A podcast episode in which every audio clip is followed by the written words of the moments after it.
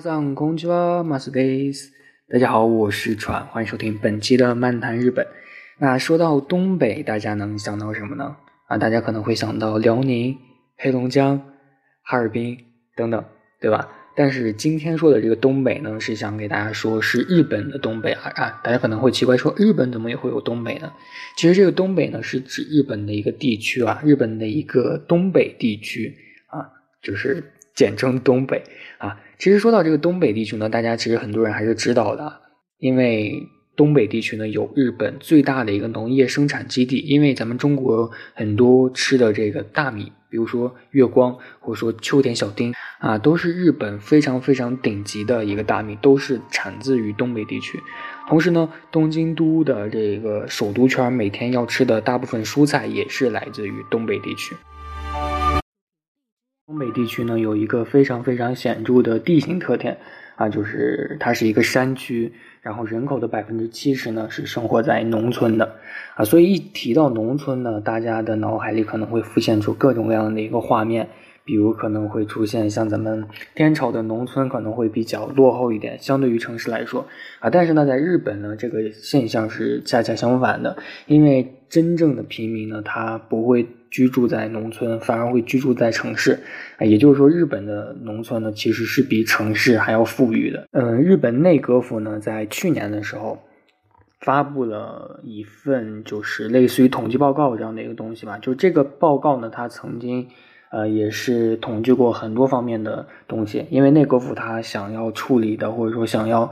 去解决的事情有很多，他就经常会发布一些报告。然后在去年呢，他发了一个报告，叫做《全国都道府县啊平均收入比较》啊，大家想一想，日本收入最高的城市是哪一个？大家肯定也能想到啊，自然就是这个东京了啊，因为东京呢不仅仅是现在呃大家都理解的是日本的首都啊，但是。其实有一个说法说东京并不是日本的一个首都，但这个说法已经被很多人遗忘了，也并并不能说遗忘吧，就是有的人是这样认为的，有的人不是这样认为的。因为具体就是说东京是日本的一个首府，其实是并没有一个非常非常明确的一个明文规定的。然后东京呢，自然也是一个日本的政治中心，也是日本的经济文化中心嘛，所以呃，东京是日本的这个收入最高的一个城市。啊，那么就是说，东京整个城市它也会分为很多区，对不对？它哪一个区的居民收入是最高的呢？啊，这个呢是港区啊，因为港区呢它濒临东京湾啊，虽然说它并不是日本的中央机关所在地，也并不是中央的这个商务区的所在地，但是呢，这里汇集了日本各大跨国公司的总部啊，比如说索尼啊、佳能啊、优衣库等等。这些非常非常著名的企业的总部都在港区啊，所以呢，港区呢，它是一个非常非常收入高的一个地方。那么，东京港区的这个人均年收入是多少呢？啊，是一千一百一十五万元，呸，一千一百一十五万日元啊，一个区的这个收入是不可能达到一千多万元的啊，这个是一千一百一十五万日元啊，也就是相当于。六七十万的这个人民币吧，所以也算是非常非常高了。而日本全国的这个公司职员的年收入呢，差不多就是四百二十万日元左右吧。也就是说，意味着东京都的这个港区的这个年收入啊，高出了全国的平均的，呃，应该是两倍多一点的这样的一个水平。所以自然也是全国最富裕的一个地区啊。这个呢，第一名是港区，那么第二名呢？这个最富裕的地区是哪一个呢？是日本中央机关和皇宫各大国际商社以及各大银行与金融机构，啊，以及中央商务区汇集的一个地方啊。这个区呢叫做东京都千代田区啊。这个区的居民呢年平均收入呢差不多就是九百四十万日元吧，就是和这个港区相比，其实并没有少多少的一个感觉啊。但是呢，它。差不多就是每个人吧，就相比于隔壁的港区居民是少了，差不多就是总的来说少了十万元这样子。嗯，那这个呢就是第二富裕地区东京都千代田区的一个具体的一个概况。那么第三大富裕的地区是哪里呢？大家可以想一下啊，可以想一下啊。有的人可能会猜是大阪，有的人会猜是京都，有的人会猜是这个呃北海道啊，但是。其实猜的还有正确的啊，就是北海道啊，因为在北海道呢，它有一个地方啊，就是其实很多人都想不到这个地方，它是一个渔村啊，这个渔村呢是属于北海道最北端的一个渔村，它呢隔着这个宗谷海峡啊，对面呢就是俄罗斯的这个一个岛，这个岛叫做库页岛啊，库页岛。然后这个村呢，全村人口只有两千七百人，但是人均的年收入居然达到了八百一十三万日元。也就是说，一个人的年收入大大概就是每年有五十万人民币左右吧，啊，比京就比这个银座所在的东京都的中央区的居民收入还高，所以当地的很多人就是那个风景啊，就和这个荷兰差不多，就那种感觉，非常非常棒。然后就可以说家家户户都是那种别墅吧，然后感觉过的日子都比大城市的人还要富裕，然后各种各样学校的设备比东京的设备还要好。然后还会有免费的巴士啊，还会有什么免费的医保啊，还有什么免费教育等等，特别特别牛逼啊！可能很多人就奇怪，就说为什么这个村上这么有钱？啊，就是因为它是北海道扇贝还有毛蟹的主要产地，这个渔民的捕鱼和养殖的收入呢，超过了日本大公司职员的一个总收入，所以啊，北海道这个渔村呢，它就是这样非常非常的厉害啊。但是其实这个渔村呢，也并不是一个非常非常极端的一个例子啊，因为同样是日本内阁府公布的最新数据啊，日本的东北地区的岩手县啊、宫城县、还有福岛县、秋田县等等这些县民的平均年收入也都超过了日本。最大的旅游城市京都啊，还有这个大阪，所以就相比来说，这个农村比大城市它并富裕啊，并不是一个非常非常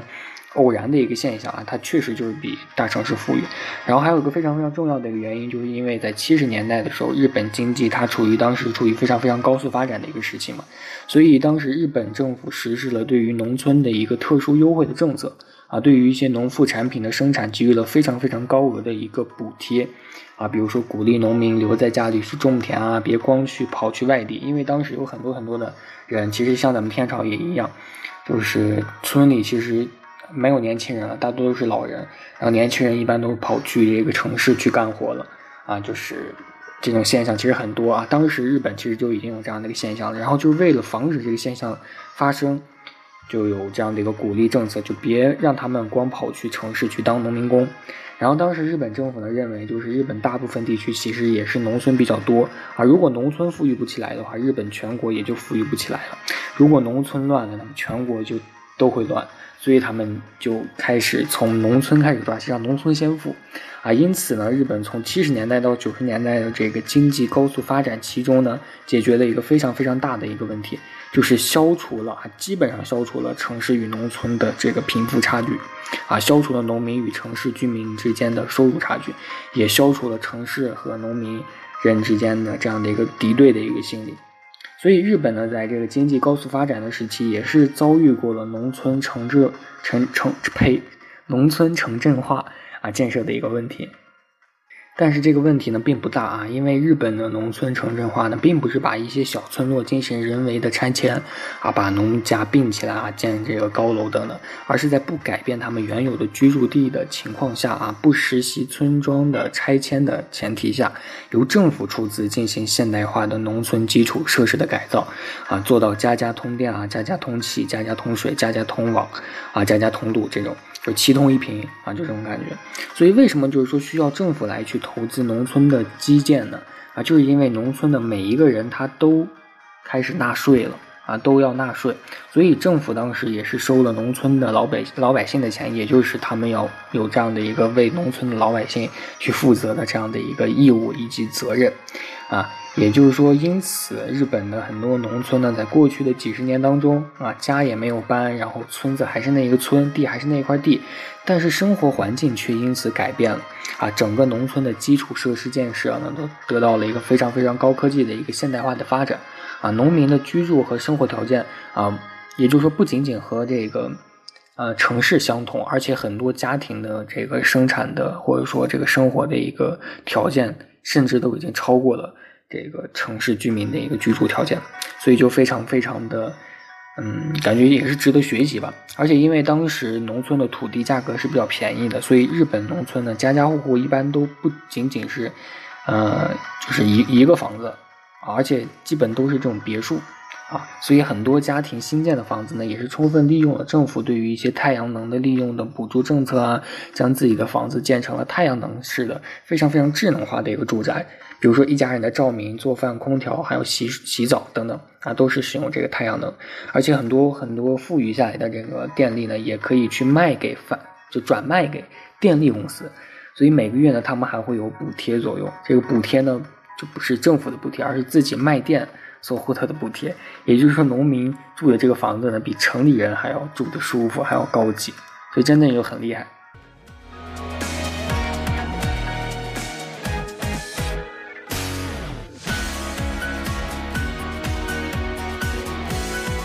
然后呢，和咱们中国的这个天朝农村相比呢，咱们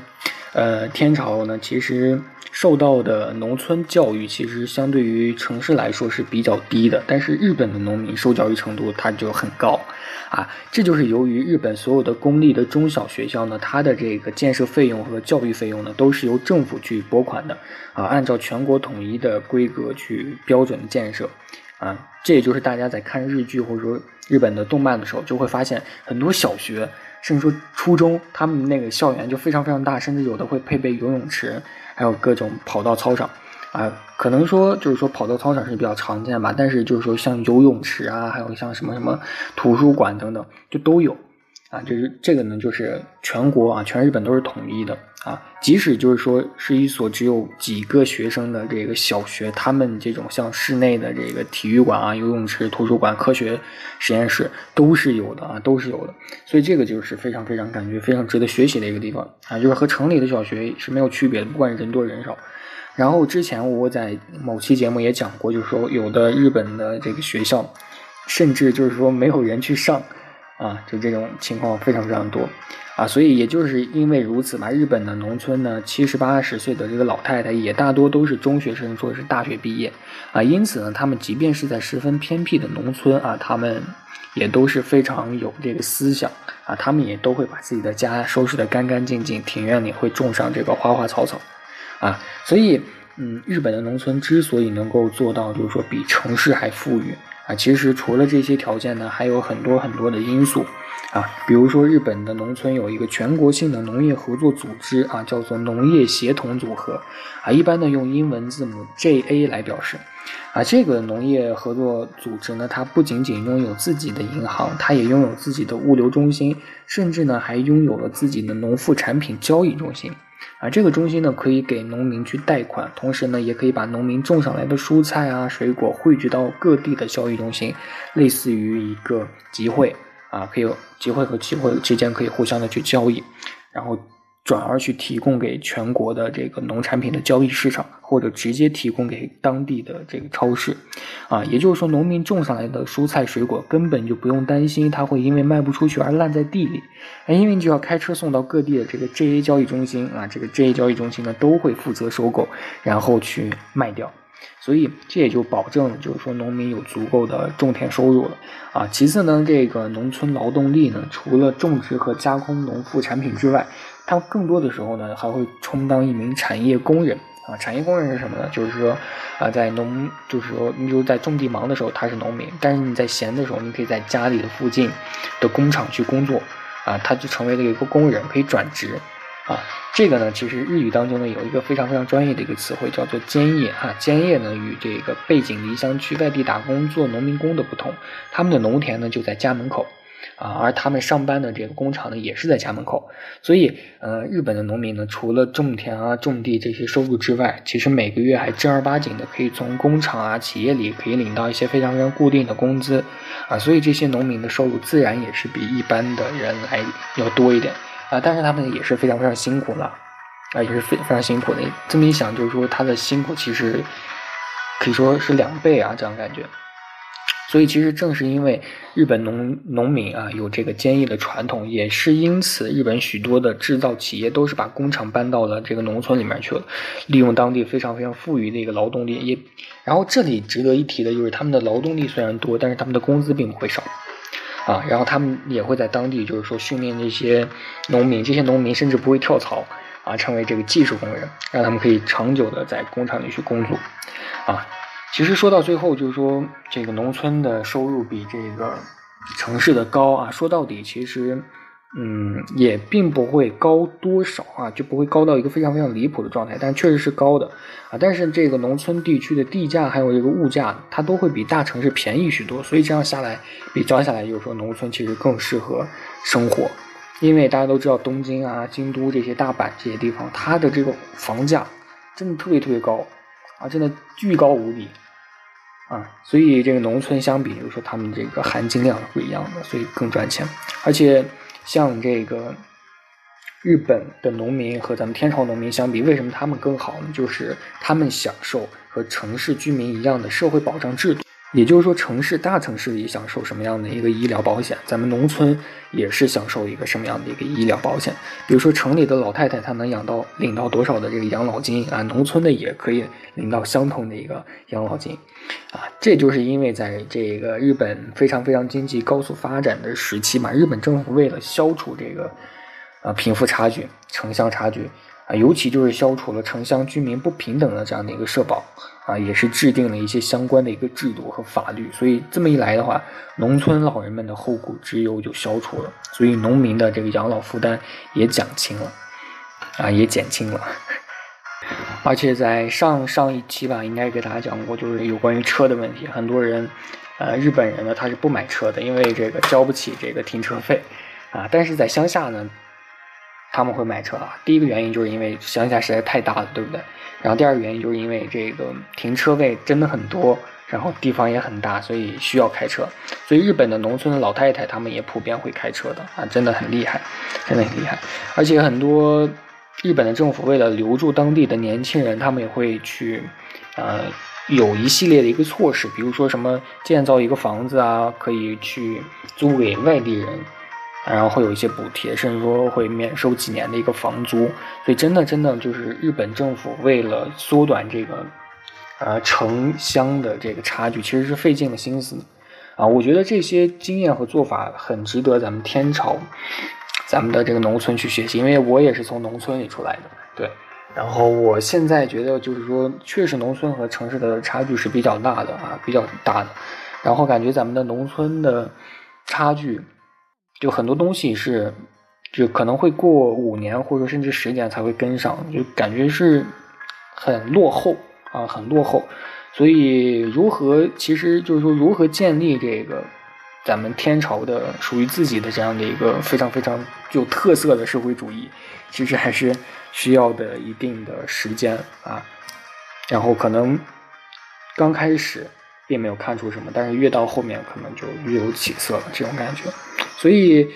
呃，并不是说人家的就好，咱们就不好啊。只不过咱们要，咱们从小学习的就是要去其精华，去其糟粕嘛。所以还是，无论是做什么事情也好，嗯，都要贯彻这个原理。